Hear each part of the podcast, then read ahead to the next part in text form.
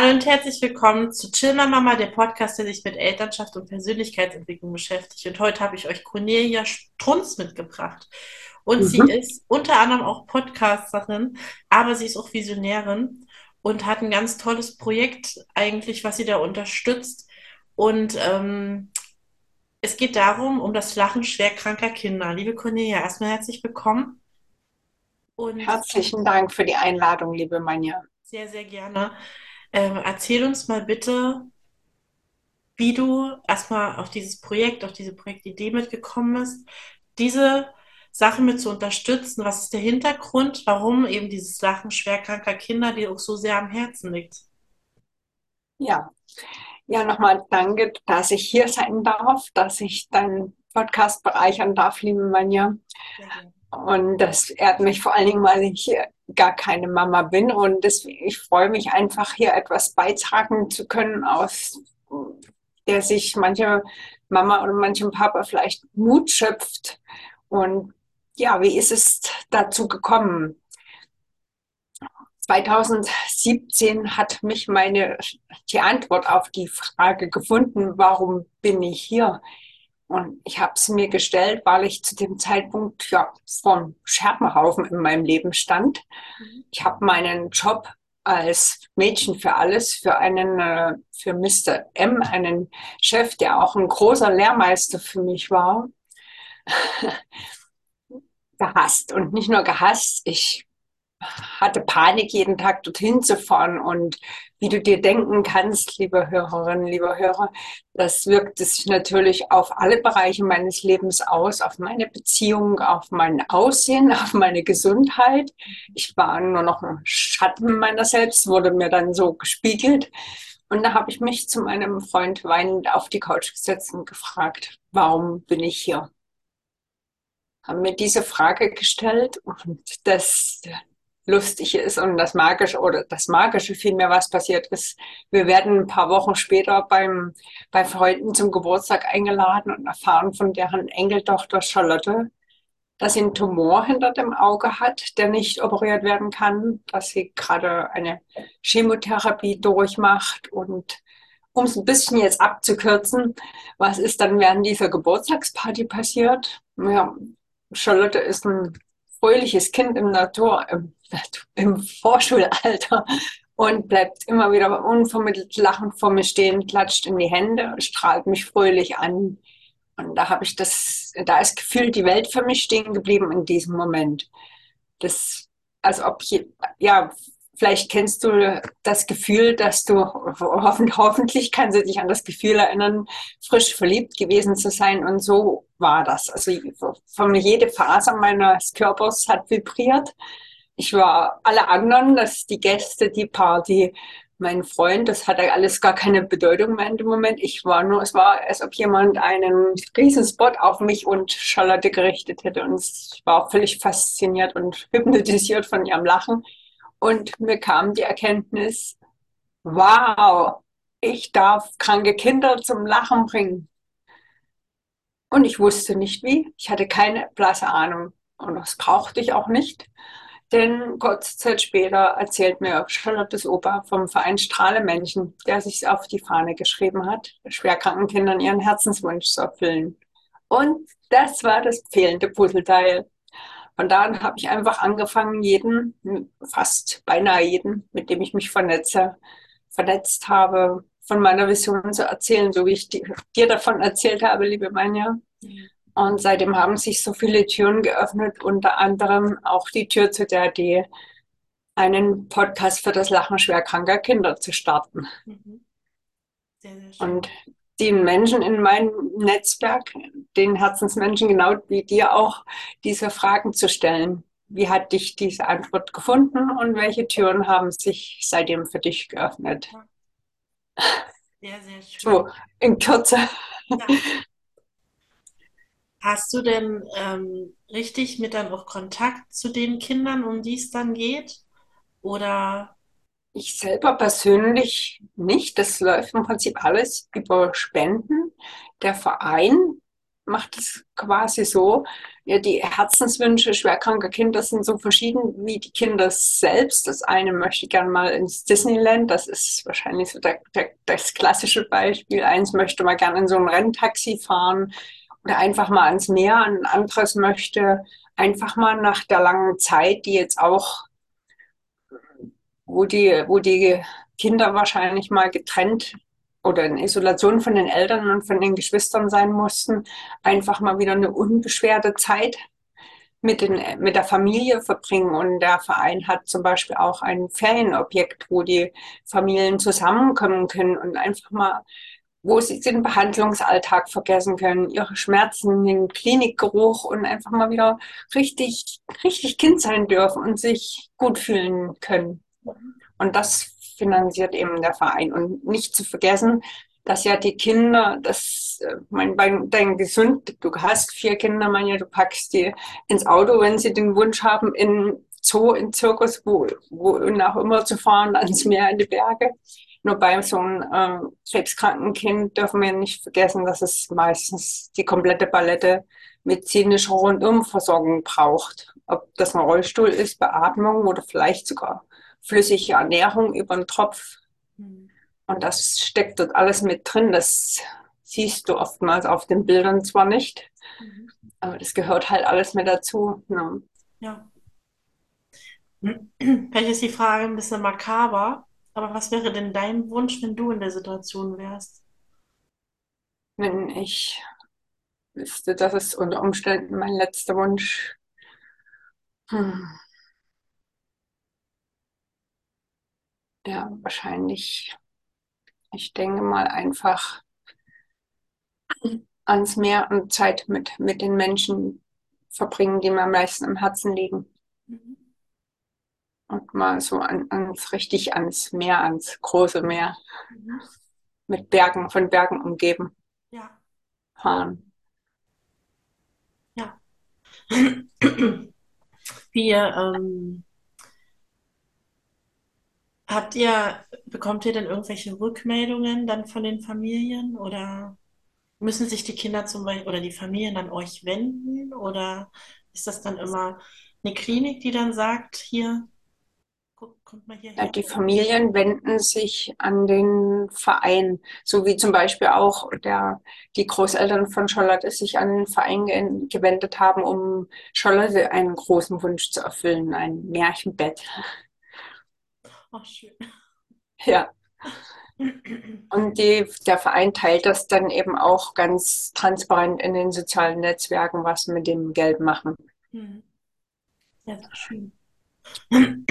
Gibt es viele Spender oder ist das ähm, eher so ein Kampf, wie das bei vielen anderen Organisationen ist?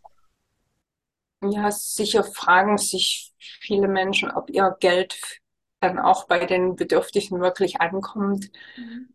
Ich bin inzwischen, weil ich eben auch aus eigener Hand erfahren habe, auch, also ich sehe, was, was der Verein mit den Spenden macht und habe jetzt, es gibt größere Sponsoren, die den Verein wahrscheinlich grundsätzlich unterstützen und einen festen Betrag von ihren Einkommen abgeben. Und das, diese Tür hat sich jetzt zum Beispiel auch durch meinen Podcast geöffnet. Deswegen habe ich auch dieses brennende Verlangen, mit meiner Vision noch viel, viel mehr Menschen zu erreichen und viele meiner Interviewpartner, Gäste und also die Herzensmenschen mein Netzwerk haben jetzt gesagt, oh, das möchte ich unterstützen, haben ihr Herz geöffnet, haben sich für meine Idee begeistert und spenden von dem, was sie an Energieausgleich bekommen, für das, wo sie einen Unterschied machen im Leben der Menschen, spenden einen Teil davon an den Verein. Und das ist eben auch mein Ziel. Und deswegen ist es auch mein Ziel, mal auf der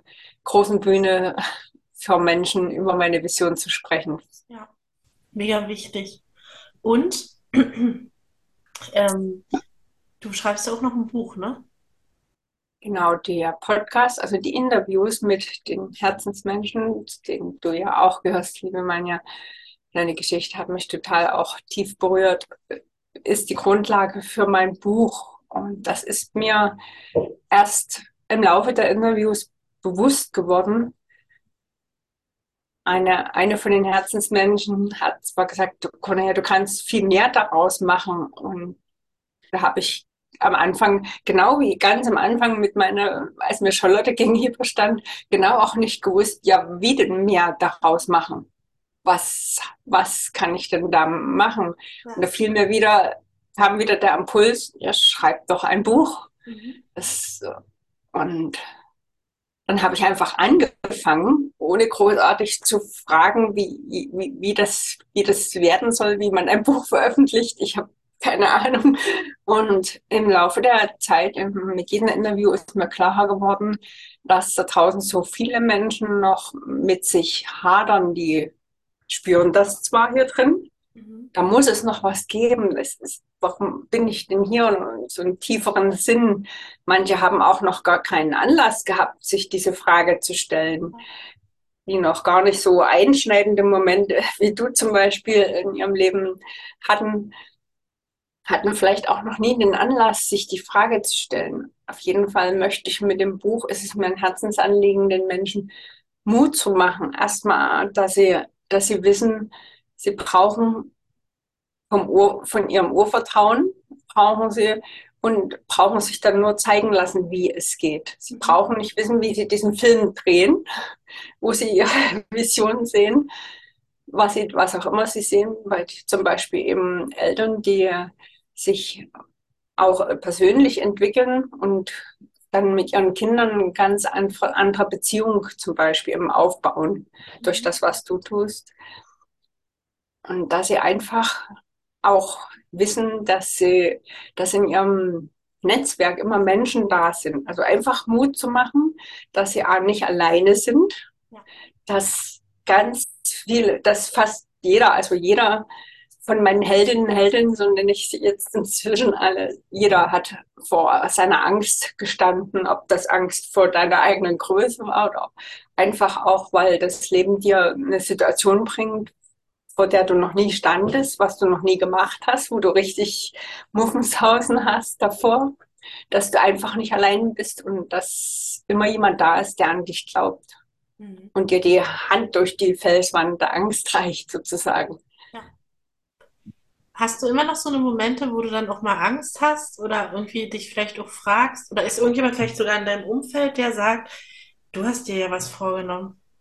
aber eher nie so aus dem äh, Blickwinkel, dass er sich Sorgen darum macht, sondern dass er halt eher dir das nie zutraut. Hast du irgendwie so eine Menschen oder sagst du, nee, stehen alle so weit hinter mir? Denen, denen ich es erzählt habe, die stehen hinter mir, weil jetzt ja auch, es ändern sich auch die, es kommen immer mehr Menschen in meinem Netzwerk, die halt genauso denken wie ich und auch ihre Vision vor sich haben, deswegen sehr gut verstehen, was mich antreibt, wofür ich brenne. Und natürlich kommen gerade jetzt mit dem Podcast und dem Buch auch wirklich immer wieder Situationen und, und Aufgaben, wo das Leben sagt, so, Cornelia, Zeit für die nächste Stufe. Zum Beispiel der Moment, wenn ich an die große Bühne denke, da habe ich, hab ich richtig ja, Herzklopfen wenn ich dran denke, auch wenn ich schon dabei bin, meine Rede quasi vorzubereiten. Mhm. Aber dass der Moment dann, wenn der selber da ist, wenn Anruf, wenn der Anruf kommt, also da habe ich schon noch mordsmörderlich Respekt davor. Und zwar auch von Anfang an, als ich die Vision eben einfach beschlossen habe, ich gehe jetzt los, ich möchte kranke Kinder zum Lachen bringen. Da gab es auch immer wieder Situationen, zum Beispiel ein, ein befreundeter Blogger, der mir eine Spende in Bitcoin ja, übermitteln wollte. Und ich hatte keine Ahnung und ich hatte, wollte auch nie was mit diesem Thema zu tun haben, weil es mir einfach viel zu technisch und zu kompliziert war. Und dafür habe ich es dann gemacht. Mhm. Okay, krass. Du hast gerade gesagt, dass du Bloggerin bist. Worum geht es in deinen Blogs? Äh, auf meinem hm? Blog geht es ja zum, zum, um meine Leidenschaft. Also ich, wenn du so willst, lasse ich quasi die Hosen komplett runter und schreibe über alles das, wie ich zu dem Mensch geworden bin, der ich heute bin, denn mit dem du dich heute unterhältst, liebe Manja, was meine, was zum Beispiel in meinem Leben so passiert ist, wer, wer mich inspiriert hat, welche negativen Vorbilder ich auch hatte und was ich, ja, zum Beispiel meine Leidenschaft für kreatives Kochen, alles das, was ich so im Laufe der Zeit so an, an, an Schätzen in mir entdeckt habe, das kommt dort auf, äh, ja, virtuelle Papier, kommt in meinen Blogartikel. Sehr gut. Auf was bist du denn besonders stolz, was du in den letzten Jahren für dich so aufgearbeitet hast? Oder welche Stärke oder auf welche Stärke bist du vielleicht von außen gestoßen worden, die du für dich gar nicht als Stärke äh, so gesehen hast, wo du jetzt aber sagst, oh, ich bin richtig stolz, dass es eine meiner Stärken ist? Ja, dass ich, dass ich mit meiner positiven Art und meinem Lachen den Menschen Mut mache. Ich habe das lange Zeit völlig unterschätzt, habe halt früh regelmäßig mein Handy genommen und habe dann einfach, ja, ich wünsche dir einen tollen Tag und genieße jeden Moment und habe völlig unterschätzt, wie viel ich dafür damit Unterschied im, im Leben anderer Menschen mache, wie, wie, wie die Menschen das aufnehmen und wie viele mich da auch beobachten, von denen ich es nie für möglich gehalten hätte. Und ich äh, bekomme halt immer mehr Rückmeldung, das musst du unbedingt weitermachen. Du hast so ein Strahlen, so ein Lächeln, du steckst damit an und du machst, hm, ich freue mich schon, wenn ich früh die sozialen Netzwerke aufmache und dann Lachen sehe. Mhm. Ach, schön. Das macht mir total Mut, weil ich dann sehe, okay, es ist interessiert doch jemanden. Ja, sehr, sehr schön. Ähm, Gibt es noch irgendwas, was du für dich ähm, vielleicht aufgearbeitet hast, irgendwie, was dich jetzt gerade so als, als Cornelia gerade so stark macht, was du früher vielleicht ähm, von dir aus nie entwickeln konntest, weil dein Umfeld da vielleicht zu sehr das Auge drauf hatte? ja, ich habe mir hm? Hm? lange Zeit gar nichts zugetraut. Okay. Ich habe mein, mein Selbstvertrauen war so klein, dass es unter einen Schlitz der Tür durchgepasst hat. Ich habe mich völlig für völlig unbedeutend gehalten. Mhm. Und jetzt inzwischen muss ich sagen, habe ich einfach auch und ich habe lange Zeit habe ich auch gesagt bekommen von meinem Umfeld, das bist du nicht, du bist nicht echt, das, das Mm. das kauft dir niemand ab. So wie ich, in, wie ich mit meinen Beiträgen aufgetreten bin. Und dachte ich mir, ja, wie, wie kann es denn, wie kann ich denn echter sein? Ich wusste überhaupt nicht, was die Leute meinen. Ich hatte gar keine Idee. Und ich denke auch, einen großen Großteil hat, haben diese vier Wochen auf der Farm in Schweden dieses Jahr dazu beigetragen ich einfach mal beschlossen habe, ich fahre vier Wochen ganz alleine in ein fremdes Land zu einer wildfremden Frau, zu einer wildfremden Familie und habe dort zu meiner Überraschung festgestellt, wie, wie sehr ich mich nach bedingungsloser Liebe sehne. Mhm. Und habe festgestellt, was das für ein Geschenk ist von fremden Kindern, die mich gar nicht kennen, dieses Geschenk zu bekommen, einfach angenommen zu werden. Es hat keine Rolle gespielt, wo ich herkomme, welche Sprache ich spreche, was ich bis zum Tag vorher gemacht habe. Ich habe einfach, ich bin dafür geliebt worden, dass ich da bin. Mhm. Ich brauchte nichts dafür zu leisten. Das hat, glaube ich, das hat eine ganze Menge gelöst in mir, dass ich einfach gut bin, wie ich bin. Dass es genug ist, dass ich bin. Ja. Hattest du dieses Gefühl von, äh, vielleicht von deinem Elternhaus her? Also, weil du vielleicht, weil vielleicht irgendwas ähm, familiär so von der Konstellation so war, dass du nie das Gefühl bekommen hast? Oder Hattest du irgendein Erlebnis, wo du, woran du das festmachen kannst, dass es vom Selbstwert her zum Beispiel nie so hoch war? Oder wo ist Hm. der Ursprung des Ganzen? Ja. Ich habe das wunderbar durch meine Blogartikel reflektieren können, von denen ich dir erzählt habe, wo ich wirklich im wahrsten Sinne des Wortes die Hosen runterlasse. Und da ist mir aufgefallen, dass ich, hm, wie habe ich es beschrieben, dass ich in der Schule einfach, ähm, ja, dass ich schüchtern und, und ängstlich war und mich halt nicht zur Wehr gesetzt habe, wenn ich geneckt wurde und äh, weiß wahrscheinlich erstmal mal selber, wie Kinder sein können, mitunter dann. Und hab, äh, das nützen Kinder natürlich aus, wenn sie merken, dass, dann, dass du dich nicht wehrst und habe vor allen Dingen im Sportunterricht eben das Gefühl gehabt, immer, immer wieder das Gefühl bekommen, ich weiß gar nicht mehr so genau, wodurch, ich komme nicht hinterher. Mhm. Und dieser Satz triggert mich unter anderem nämlich heute noch ziemlich dolle Ja, und habe das so reflektiert und habe da nie mit jemand drüber gesprochen, auch mit meinen Eltern nicht. Und dadurch konnte es natürlich auch nicht besser werden. Und es hat auch niemand gesagt, ja, dann trainier doch halt, wenn du, wenn du dich so unsportlich fühlst. Mhm. Das wäre doch das Einfachste gewesen, aus der heutigen Sicht, äh, einfach was dafür zu tun und das zu verbessern. Ich kam nicht auf die Idee. Mhm. Ich habe auch nicht hinterfragt. Ich habe alles so genommen, wie es war. Wenn zum Beispiel mein Bruder gesagt hat, du denkst noch von der Tapete bis zur Wand.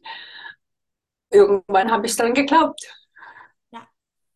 Ich war der ältere Bruder, ich war Kind, ich wusste es nicht besser. Mhm.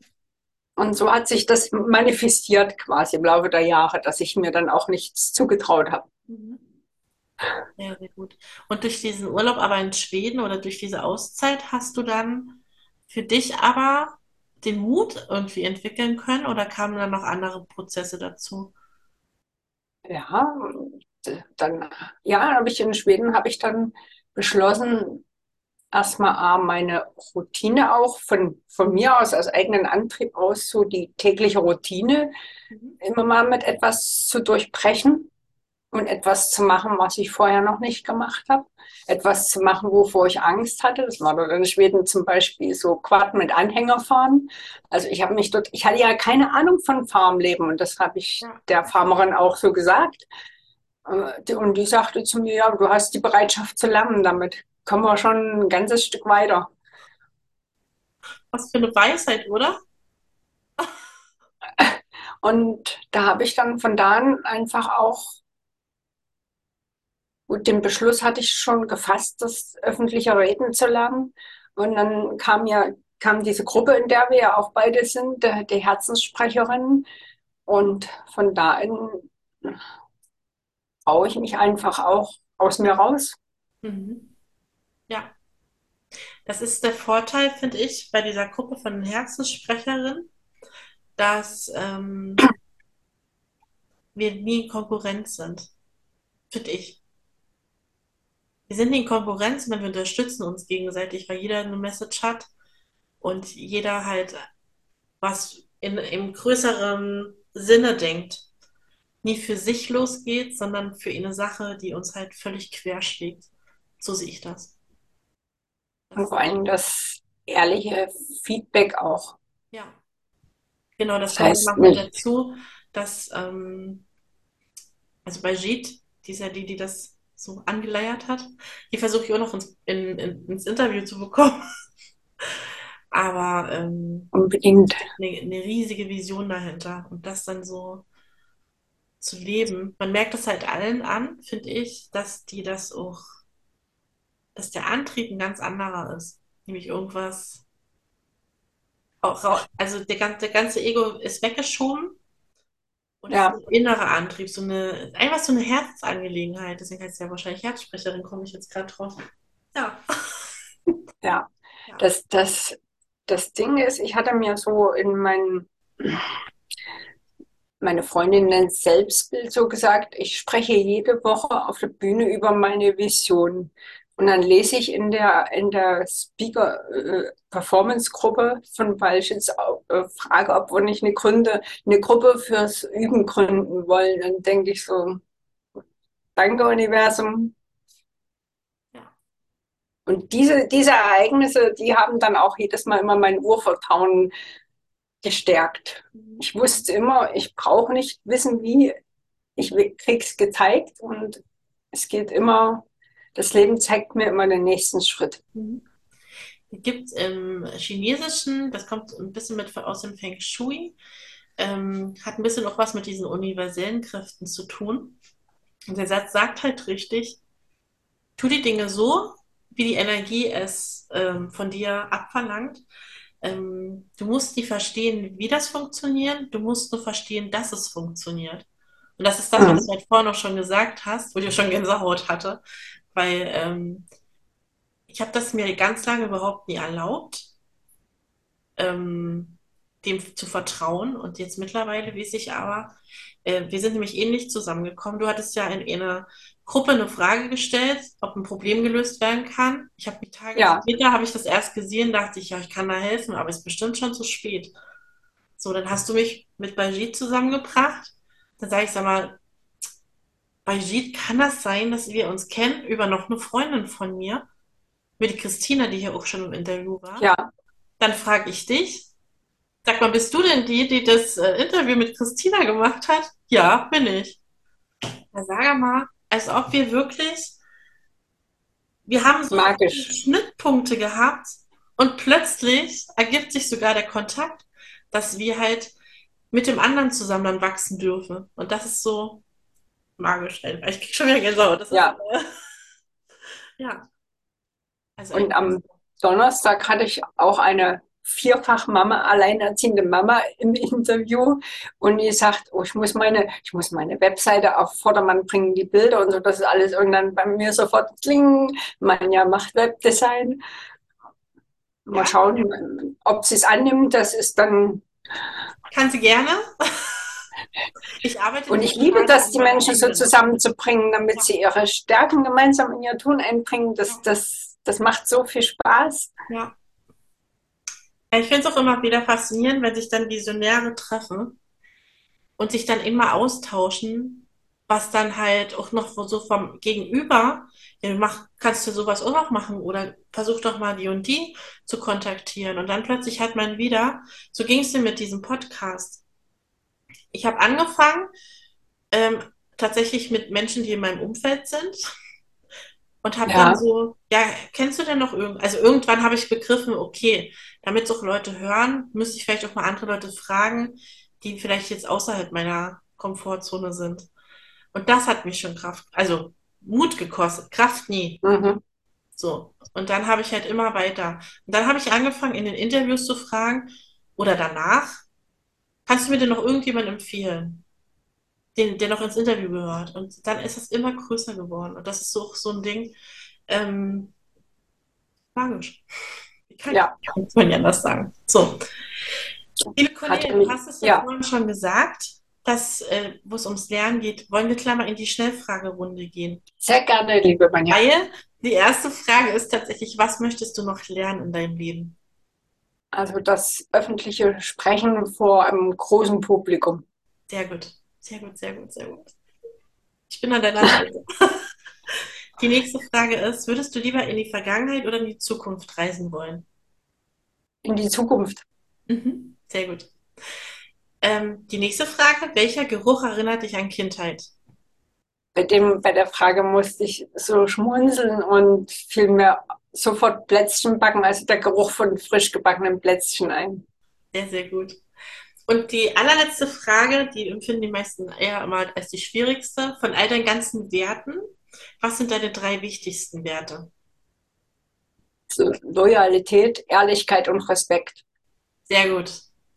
Richtig gute Werte. Danke dir. Ihr Lieben, wir danken euch erstmal heute fürs Zuhören. Ich werde auf jeden Fall ähm, die ganzen Links mit unten in die Infobox packen. Wer von euch wirklich spenden möchte, ihr habt gerade gehört, das ist ein wundervolles Projekt, womit ihr einfach einen Wunsch für ein schwerkrankes Kind erfüllen könnt, dann spendet bitte. Und ähm, wir wünschen euch jetzt noch eine schöne Vorweihnachtszeit. Und ähm, genau. Wie gesagt, danke für euch für eure Zeit. Ihr wisst, jeden Dienstag ist dann die Umfrage bei Chillmama mal auf Instagram. Seid gerne dort mit dabei und abonniert gerne diesen Kanal. Dankeschön. Dankeschön, liebe Manja, dass ich hier sein durfte. Danke für dein Sein. Werde ich später nochmal einladen und dann, wenn wir mal so einen Verlauf machen. Ja, noch mal rein. Unbedingt. Ja, super. Wir danken euch. Tschüss. Tschüss.